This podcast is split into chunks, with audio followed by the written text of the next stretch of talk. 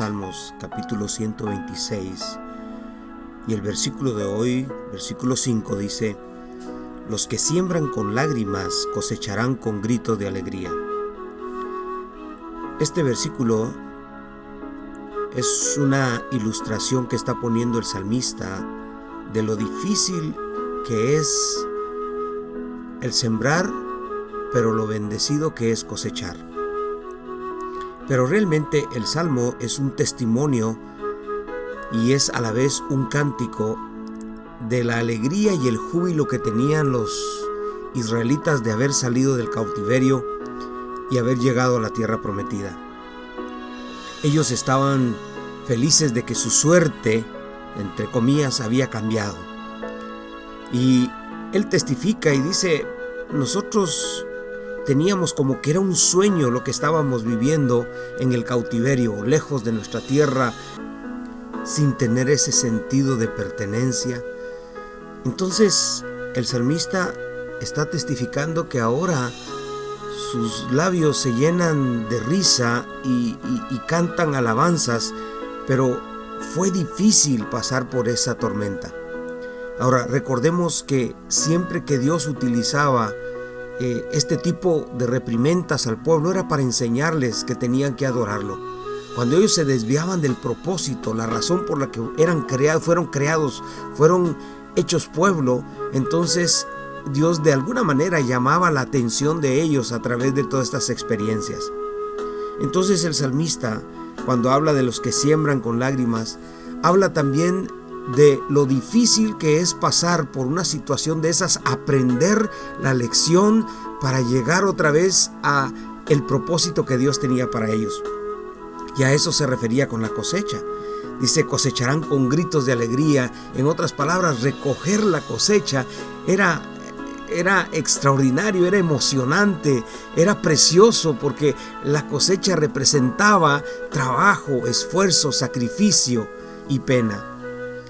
Hoy en día nosotros podíamos entender este pasaje como las personas que tienen que superar su crisis, las personas que tienen que pasar por las lecciones de la vida, por los problemas de la vida y cómo Dios les enseña, de alguna manera les llama la atención a que debemos buscarlo, es interesante, pero cualquier persona que pasa por un momento difícil en su vida, por momentos críticos de su vida, si vemos al Señor, Él está listo para bendecirnos y ayudarnos. Y la gran diferencia es que cuando llegamos a Él, nuestra vida cambia, nuestra vida es transformada y en medio de crisis, en medio de circunstancias, nosotros somos felices.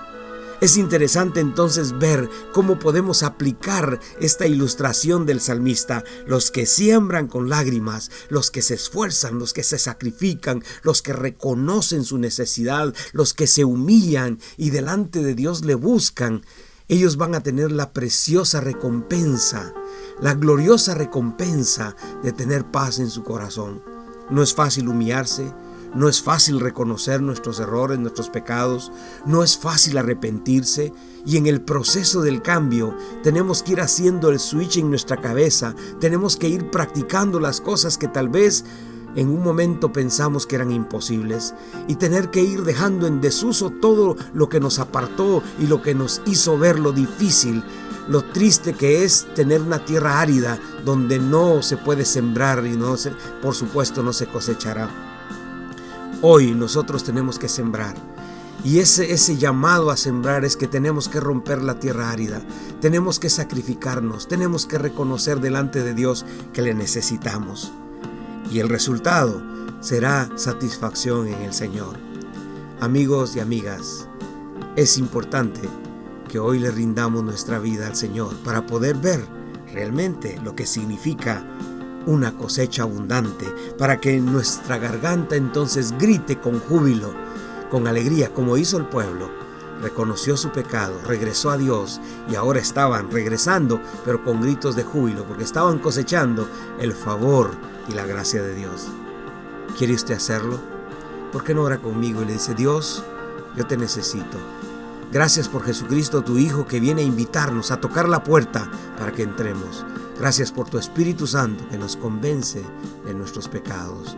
Señor, nosotros queremos labrar esa tierra árida, queremos eh, abordar nuestros problemas delante de ti y humillarnos y reconocer que hemos fallado, pero que necesitamos cosechar vida, una vida en abundancia, necesitamos, necesitamos cosechar nuevas amistades, necesitamos regresar a nuestros seres queridos que hemos abandonado, necesitamos regresar a nuestros amigos que fueron un día y que por alguna circunstancia nos peleamos, necesitamos volver a ver con, con entusiasmo la vida, Señor.